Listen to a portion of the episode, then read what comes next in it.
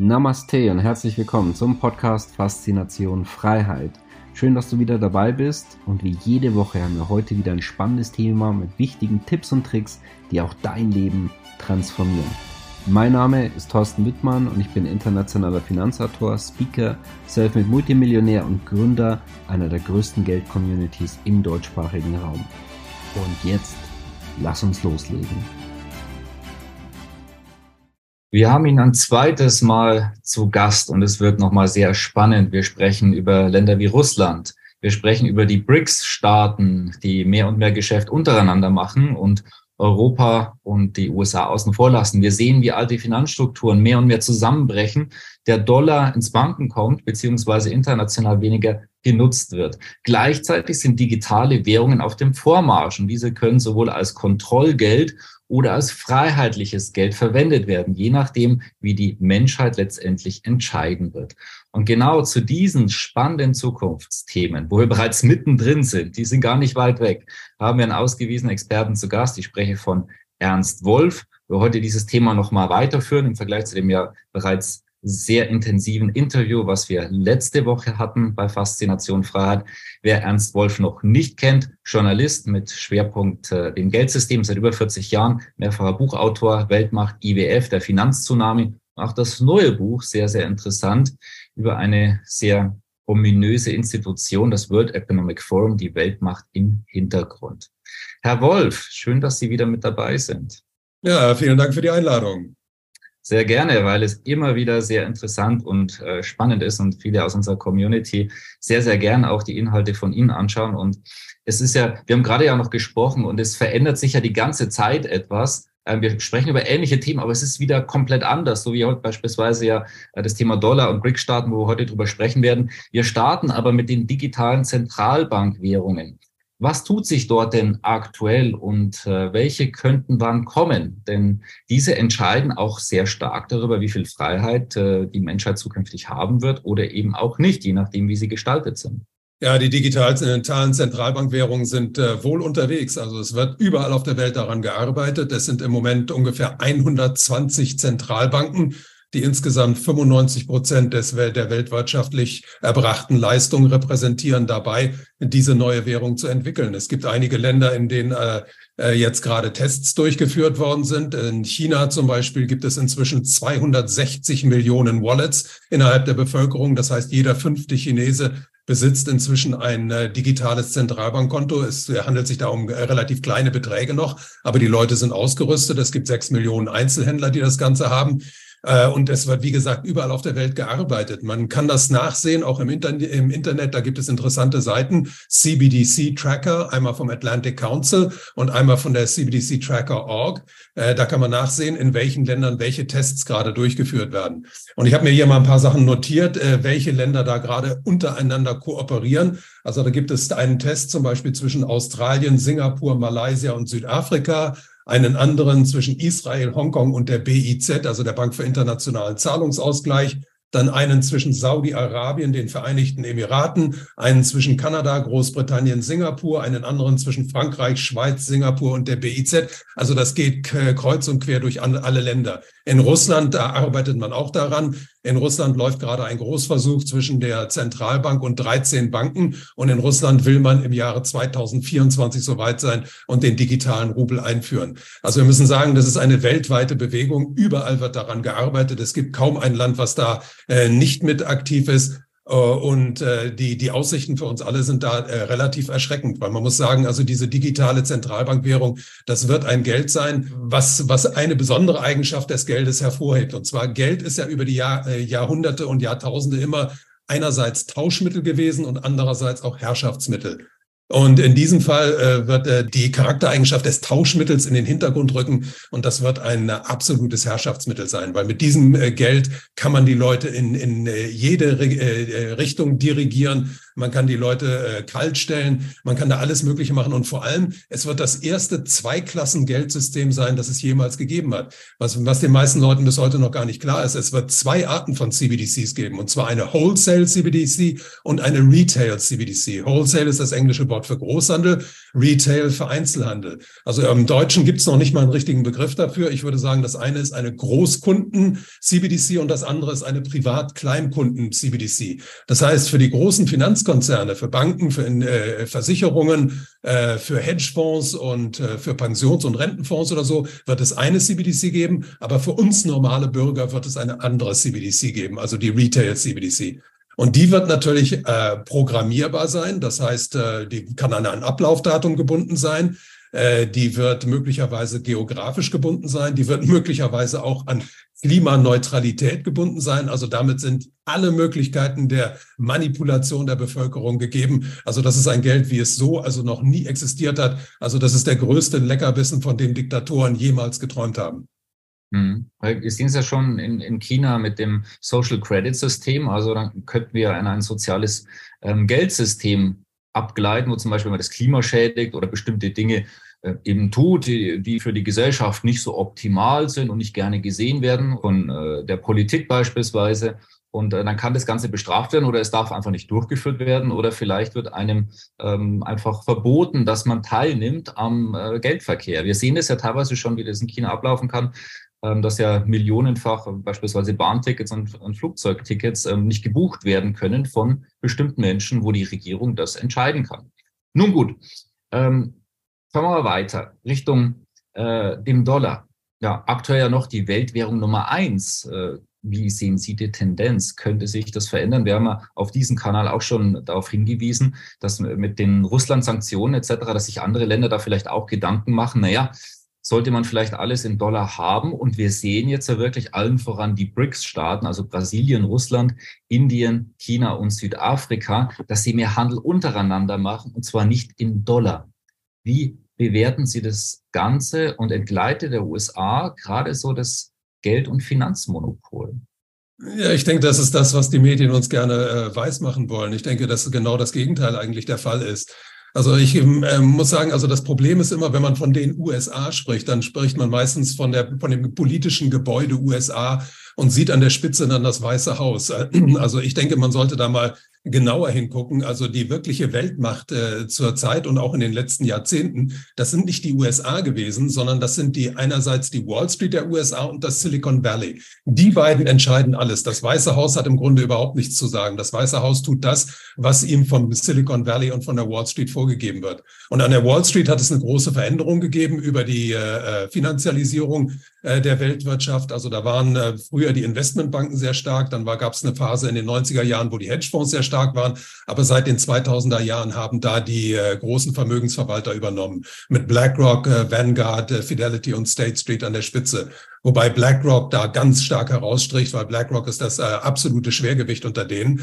Also Black, Van, Vanguard ist der Hauptaktionär von BlackRock und die beiden wiederum sind Hauptaktionäre der nächsten sechs unter den weiteren acht größten äh, Vermögensverwaltern. Also mehr Macht als die im Finanzsystem im Moment haben, hat noch nie jemand gehabt. Und die, die dirigieren eigentlich die, die, die legen die Richtung vor, in die wir alle gehen. Und die Richtung, in die wir alle gehen, ist nicht in, in Richtung der Ablösung eines Dollars, sondern die Richtung ist die Einführung äh, neuer digitaler Währungen. Und daran arbeiten alle Länder, auch die ganzen BRICS-Staaten. Also Südafrika arbeitet daran, Brasilien arbeitet daran, China ist dabei ganz weit vorne vorweg. Und da gibt es auch eine ganz interessante Entwicklung im Hintergrund, über die wir alle immer im Dunkeln gelassen werden.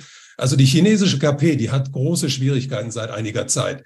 Die baut ja auf diesen zentralistischen Strukturen des Maoismus aus und hat immer sehr fest im Sattel gesessen. Aber die chinesische KP hat ein großes Problem, und zwar ist das der eigene digital-finanzielle Komplex. Das sind Alibaba und diese ganzen anderen großen Firmen. Und es ist kein Zufall, dass zum Beispiel Jack Ma von Alibaba kaltgestellt wurde inzwischen, weil die chinesische kommunistische Partei versucht im Moment ihren, äh, ihre äh, ihren Hals zu retten, indem sie sich den, dem äh, digital-finanziellen Komplex des Westens an den Hals wirft. Also die arbeiten im Moment relativ eng zusammen. Also da gab es vor anderthalb Jahren ein äh, Treffen in äh, Beijing, was für mich sehr interessant war. Das war das International Finance Forum. Das ist sowas ähnliches wie das World Economic Forum, nur unter chinesischer Führung. Da sitzen aber im äh, äh Beirat auch alle Größen des äh, westlichen Finanzsystems. Und da wurde besprochen, äh, dass man möglicherweise den E-Yuan, wenn er dann weltweit rausgegeben wird, auf dem Netzwerk von entweder Ethereum oder von Diem, also der Nachfolgewährung von Libra, herausgeben würde. Das zeigt mir doch, dass es da eine ganz enge Zusammenarbeit gibt zwischen dem digital-finanziellen Komplex des Westens und der KP China. Also ich denke, dass diese ganze BRICS-Diskussion eine große Ablenkung ist.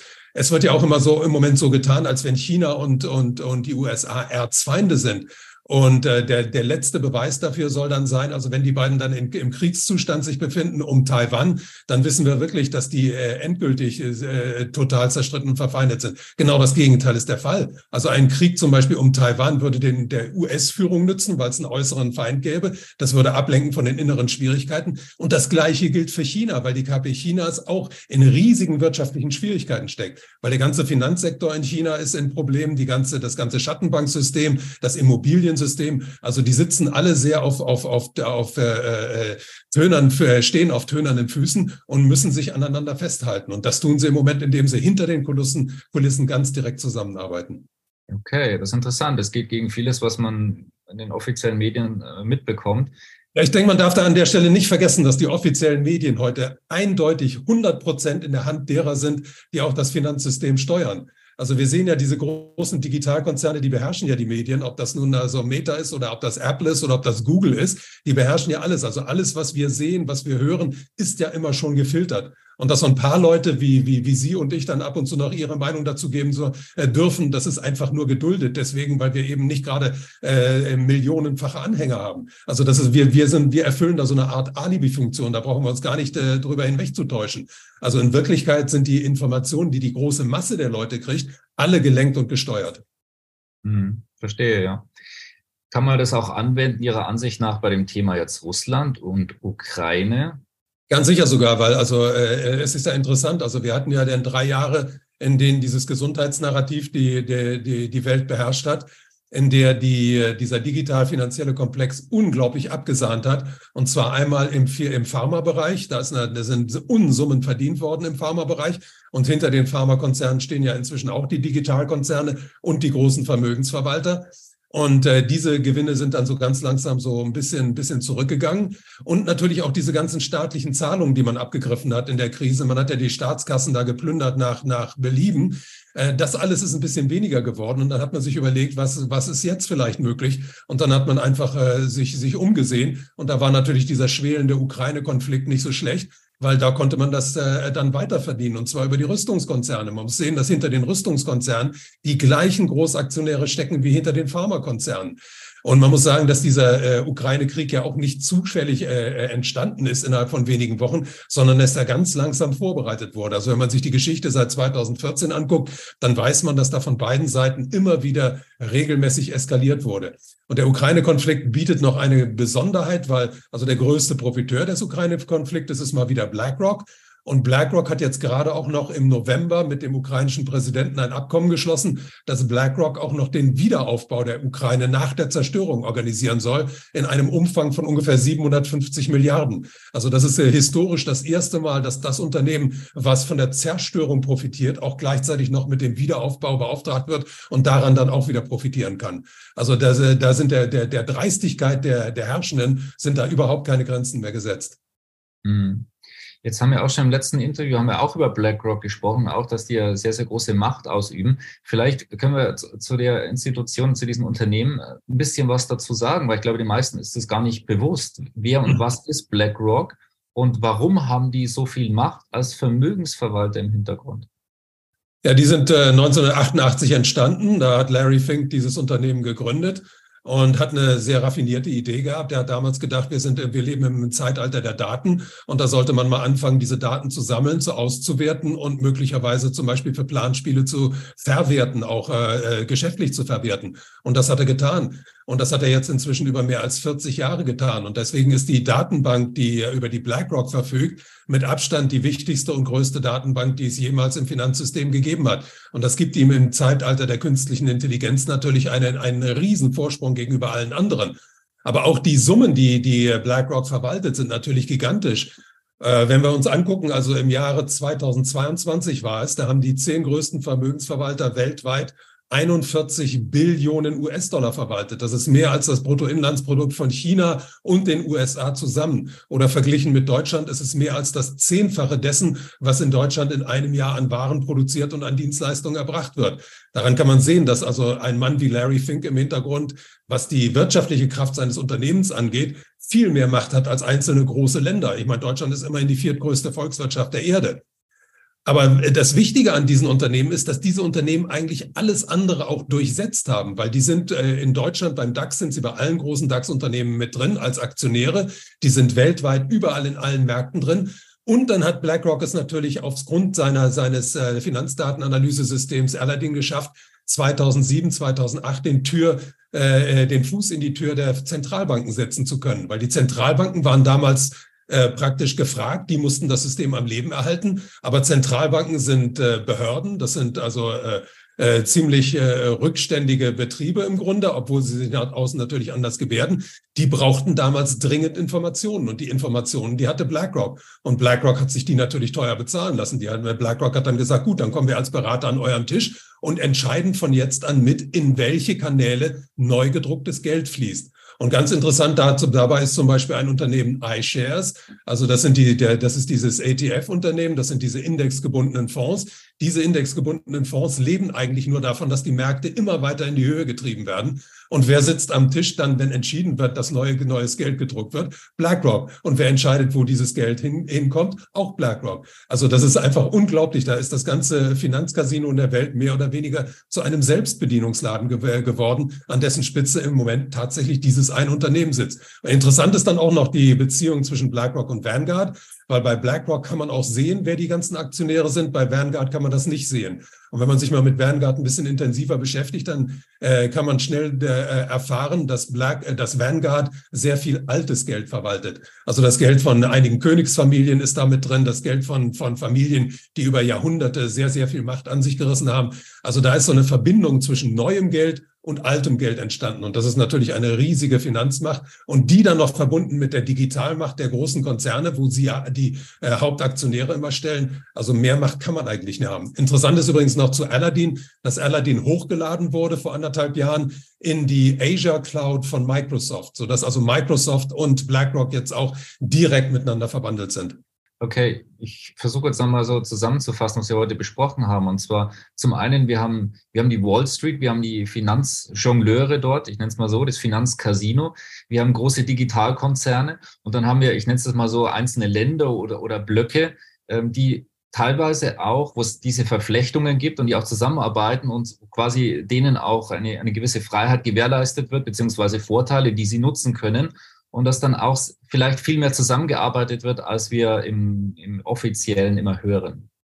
Ganz sicher, ganz sicher. Ich, wichtig ist auch, dass, dass heute sehr viel Macht ausgegliedert ist. Also die Parlamente haben ja sowieso nicht mehr viel zu sagen, die Regierungen auch nicht. Aber wer sind die, die, die Organisationen, die im Hintergrund wirklich diese ganze Macht ausüben? Und da muss man sagen, da gibt es einige Stiftungen, die sind unglaublich wichtig geworden. Dann gibt es auch internationale Organisationen, die der digital-finanzielle Komplex gekapert hat. Also der digital-finanzielle Komplex beherrscht heute zu 100 Prozent den IWF, den Internationalen Währungsfonds, die Weltbank weil die sind auch alle von diesen Datenanalysesystemen inzwischen abhängig. Und er beherrscht vor allem auch die WHO über, über die Gelder von, von äh, privaten Stiftungen. Und bei den privaten Stiftungen, da sind die beiden wichtigsten in meinen Augen in der Welt die Bill und Melinda Gates Stiftung, die ja in der Gesundheitskrise jetzt eine Riesenrolle gespielt hat, und dann noch das World Economic Forum. Wobei das World Economic Forum ja noch dazu eine ganz politisch wichtige Rolle spielt, weil das bildet seit Anfang der 90er Jahre die politische und korporative Elite der Welt aus. Also alles, was in der Politik und in der Wirtschaft Rang und Namen hat, ist irgendwann mal durch die Schule des WEF gegangen. Also wenn man sich dann nur die erste Klasse damals von 1992, 93 ansieht, da waren dabei Angela Merkel, Nicolas Sarkozy, Tony Blair war dabei, José María Aznar, der spätere äh, Premierminister von Spanien, dann Juan Manuel Barroso, der spätere EU-Kommissar, dann war Bill Gates mit dabei, dann war Richard Branson mit dabei und das zieht sich durch. Später waren dann auch noch Jeff Bezos dabei. Also es ist unglaublich, da findet man fast jeden Namen, der im äh, korporativen oder im politischen Bereich heute etwas zu sagen hat. Ja, kurz da, der Herr Habeck äh, ist ja dort auch gelistet auf der Homepage beispielsweise, Frau Baerbock bei den äh, bei den Young Leaders beispielsweise. Also da findet man eine Reihe von Namen, die uns heute sehr, sehr bekannt vorkommen, die heute. Ja, ganz genau. Und das Interessante ist, dass die jetzt im Moment immer, immer mehr manipuliert wird. Also da verschwinden immer mehr Seiten, da verschwinden auch immer mehr Namen. Aber ich habe jetzt äh, im Rahmen meines Buches dafür gesorgt mit der Wayback Machine, dass ein paar Leute mir diese Namen da wieder äh, hergestellt haben. Und man kann in meinem Buch nachlesen, wer bei diesen Young Global Leaders bis zum letzten oder vorletzten Jahr dabei gewesen ist. Also da sind die Originallisten nochmal drin vorhanden. Mhm. Okay, schauen wir uns doch mal abschließend an. Haben Sie bestimmte Szenarien oder Dinge, mit denen Sie rechnen, wo wir ganz klar die Tendenz und Richtung sehen und ja, ich rechne mit zwei Dingen. Also einmal äh, rechne ich auf jeden Fall damit, dass man einen Bankenzusammenbruch, einen größeren, äh, durch einen Dominoeffekt ausgelösten Bankenzusammenbruch äh, dazu nutzen wird, um dieses digitale Zentralbankgeld einzuführen. Ich glaube, es gibt aber auch noch einen zweiten Weg, um dieses neue Geld einzuführen. Und das hat mit einem anderen äh, Kapitel zu tun, was im Moment wirklich sehr, sehr bedrohlich ist. Und zwar ist das die Übernahme der Welt durch die künstliche Intelligenz. Also wir werden in den nächsten Wochen, Monaten und Jahren werden wir sehen, dass unglaublich viele Jobs wegfallen. Also äh, äh, man kann sagen, dass äh, Verwaltungsjobs vollkommen überflüssig werden in den nächsten zwei bis drei Jahren. Wir wissen, dass durch das autonome Fahren zum Beispiel sehr viele Berufskraftfahrer ihren Job äh, verlieren werden. Wir wissen, dass äh, in, in vielen Bereichen, also ob man auch als Handwerker ist man heute nicht mehr sicher. Also es gibt inzwischen Arbeitsroboter, die mauern können. Es gibt Arbeitsroboter, die streichen können. Also da wird unglaublich viel ersetzt werden durch künstliche Arbeit. Und das bedeutet natürlich, dass Millionen von Menschen als Konsumenten ausfallen werden. Und wie kriegt man die wieder ins System rein? Weil ohne diese Konsumenten funktioniert unser System nicht. Und ich denke, da wird man irgendwann auftreten mit etwas, was ich in letzter Zeit auch öfter in den Medien höre. Und das ist das universelle Grundeinkommen. Ich denke, man wird versuchen, diese Leute mit dem universellen Grundeinkommen auszurüsten, damit sie als Konsumenten wieder ins System reinkommen. Also meine Vision ist da, dass dann irgendwann zum Beispiel bei uns äh, den Leuten dann ein monatlicher Betrag von 1500 Euro überwiesen wird, dass dieses Geld allerdings dann programmierbar sein wird, dass man sagen wird, also du musst es bis zum Monatsende ausgegeben haben, weil sonst wird es ja die Wirtschaft nicht ankurbeln. Das heißt, dass die Leute auf diese Weise also praktisch in dieses neue Geldsystem hineingezogen werden. Und das hat natürlich für die Herrschenden auch noch einen großen Vorteil, weil das würde dann erscheinen wie ein Wohltätigkeitsakt. Man würde den Leuten ja sagen, pass auf, ihr seid jetzt arbeitslos, aber wir helfen euch, wir helfen euch mit dem neuen Geld.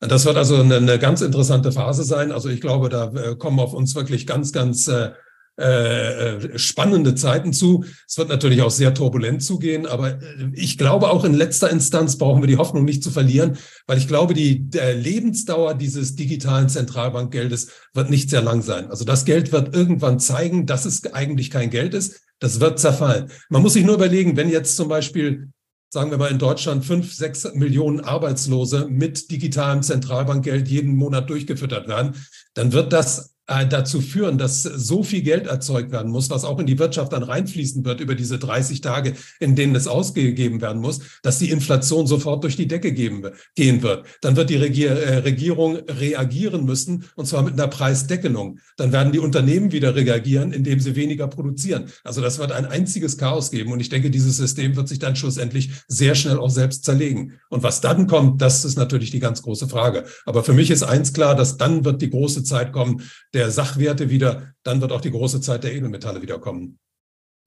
Ja gut, das Schöne ist zumindest, es wachen mehr Menschen auf. Also es gibt eine Aufmerksamkeit für diese Themen, aber dann auch, ähm, auch dann vielleicht noch so als Anmerkung zu dem universellen Grundeinkommen. Da wird sie natürlich dann zeigen, wie sehr, dass sie versuchen werden, auch die Leute zu erziehen, um dann eben zum Beispiel zu sagen, naja, also wer ganz, ganz stark den dem, dem Wetterschutz widerspricht, äh, der bekommt vielleicht gar nichts. Oder wer dann die Gesundheit von anderen Menschen schädigt, indem er ja. beispielsweise etwas nicht tut, ne, dann, dann bekommt er ebenfalls kein Geld. Also dass Menschen dann quasi in das System hineingepresst werden.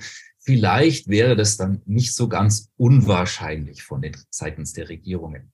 Nun gut, wir werden sehen. Äh, vielleicht noch so die, die Absch das Abschließende, das Konstruktive. Das heißt, wir haben das letzte Mal schon ein bisschen drüber gesprochen. Wir haben, wir haben auch über das Thema Sachwerte gesprochen. Also was kann jetzt der Einzelne tun? Ich denke auch dieses Thema Bewusstsein. Je mehr Menschen über solche Dinge Bescheid wissen, umso besser. Vielleicht an der Stelle auch gerne teilen, liken, kommentieren. Die meisten Menschen ja, die sind noch im Dornröschen Tiefschlaf und man braucht dann vielleicht mehrere Anläufe, so wie es bei jedem Einzelnen irgendwo so der eigene Prozess ist, mal zum Aufwachen. Das ist halt nicht einmal was zu hören, sondern irgendwie, keine Ahnung, beim, beim fünften, sechsten, siebten oder mal beim fünfzigsten Mal sagt man eben, okay, da, da sind vielleicht ein paar Dinge faul. Also das heißt weitergeben. Und jetzt nochmal die Frage an, an, an uns alle und dann eben auch äh, ja, an Sie. Was, was können wir konstruktiv jetzt machen? Ja, ich denke, das, was Sie gerade angesprochen haben, wir können also unser Umfeld immer wieder nur informieren. Wir müssen sehen, äh, und äh, man muss aber auch erkennen, dass die Arbeitsbedingungen für diese Aufklärung nie besser gewesen sind. Weil ich meine, die, diejenigen, die im Moment die Macht in der Hand haben, die entlarven sich selbst jeden Tag. Ich meine, wenn wir unsere Regierung ansehen, das ist ein, ein, ein solcher Kindergarten. Also so unglaublich. Und diese Leute sind so inkompetent und, und stellen ihre Inkompetenz ja in jeder Talkshow dann immer noch zur, zur Schau. Also ich meine, da muss auch wirklich dem Letzten langsam klar werden, dass da äh, irgendwelche Marionetten da äh, eingesetzt wurden, äh, die uns allen wirklich äh, großen Schaden zufügen. Und ich denke, dass das wird in der nächsten Zeit noch schlimmer werden, weil die werden sich noch mehr, noch härter widersprechen müssen. Wir sehen ja auch, in welchen Schwierigkeiten die sind im Moment. Also wir sehen ja, dass der Herr Habeck im Moment unglaublich herumrudert, äh, weil da alles Mögliche herauskommt über sein, sein Ministerium, dass der also auch überhaupt keine Linie hat, dass der auch keine Erklärung hat für viele Dinge. Das gleiche gilt für Frau Baerbock. Es gilt nicht viel weniger für Herrn Lindner und Herrn Scholz. Also die diskreditieren sich mit jedem Tag, den sie an der Macht sind. Das heißt, da wird Aufklärung auch auf, auf einen guten äh, Boden treffen. Und dann muss man natürlich sagen, dass viele auch gefährdet sind in der, in der nahen Zukunft. Also viele Jobs werden wegfallen von Leuten, die bis heute noch keine Ahnung haben, dass ihr Job gefährdet ist. Also wir haben in Deutschland, ich habe es nachgeguckt, wir haben in Deutschland ungefähr fünf Millionen Leute, die in der Verwaltung arbeiten. Also zweieinhalb Millionen äh, hauptberuflich, zweieinhalb Millionen Teilzeitjobs äh, haben da die wissen gar nicht, dass die in den drei, nächsten drei, vier Jahren zu dem werden, was der Yuval Harari mal äh, zynischerweise als nutzlose Esser bezeichnet hat. Und die wissen auch nicht, wie die, die Gegenseite dann mit ihnen umgehen wird. Dass die die nur noch benutzen will über dieses äh, äh, der universelle Grundeinkommen nur um das ganze System wieder aufrechtzuerhalten. Weil das muss man immer wieder sagen, das universelle Grundeinkommen ist kein Geschenk an die Leute, sondern es ist einfach nur ein Geschenk an die Herrschenden, damit die ihre Herrschaft noch so lange aufrechterhalten können, wie sie das System wie eine Zitrone auspressen können. Also die Zeiten, die vor uns liegen, sind schwierig. Da muss man also einfach ganz klar äh, der, der Wirklichkeit ins Auge sehen. Ich denke, das Schlimmste, was man machen kann im Moment, ist das, was ich leider bei manchen sehe, ist zu resignieren, ist den Kopf in den Sand zu stecken und zu sagen, mir ist das alles zu viel, ich will da nichts mehr mit zu tun haben, weil dann wird man zum Opfer. Und das sollte man auf keinen Fall werden. Man sollte in dieser, in dieser Situation sagen, es ist schwierig, aber ich will ein selbstbestimmtes Leben führen. Und wenn ich ein selbstbestimmtes Leben führen will, dann muss ich selber dafür sorgen, dass ich die Richtung äh, bestimme, in die ich gehe. Und das kann ich nur, wenn ich gut informiert bin. Genau, ja, Thema Selbstverantwortung, das fängt an hier oben als Mindset auch eben sagen, okay, egal was da draußen passiert, ich lasse mir nicht die, die Butter vom Brot nehmen und ich werde ein, ein, tolles, freiheitliches Leben führen und auch die Menschen mitnehmen, die dafür bereit sind. Ganz genau. Ja, von dem her herzlichen Dank auch für Ihre fleißige ähm, Aufklärungsarbeit, ja nicht erst seit ein paar Jahren, sondern schon viel, viel länger, seit ein paar Jahrzehnten inzwischen schon, wo Sie sich mit solchen Themen beschäftigen. Vielen Dank für dieses hochinteressante Interview, wo wir auf ähm, ja quasi relativ wenig Zeit sehr, sehr viel besprochen haben.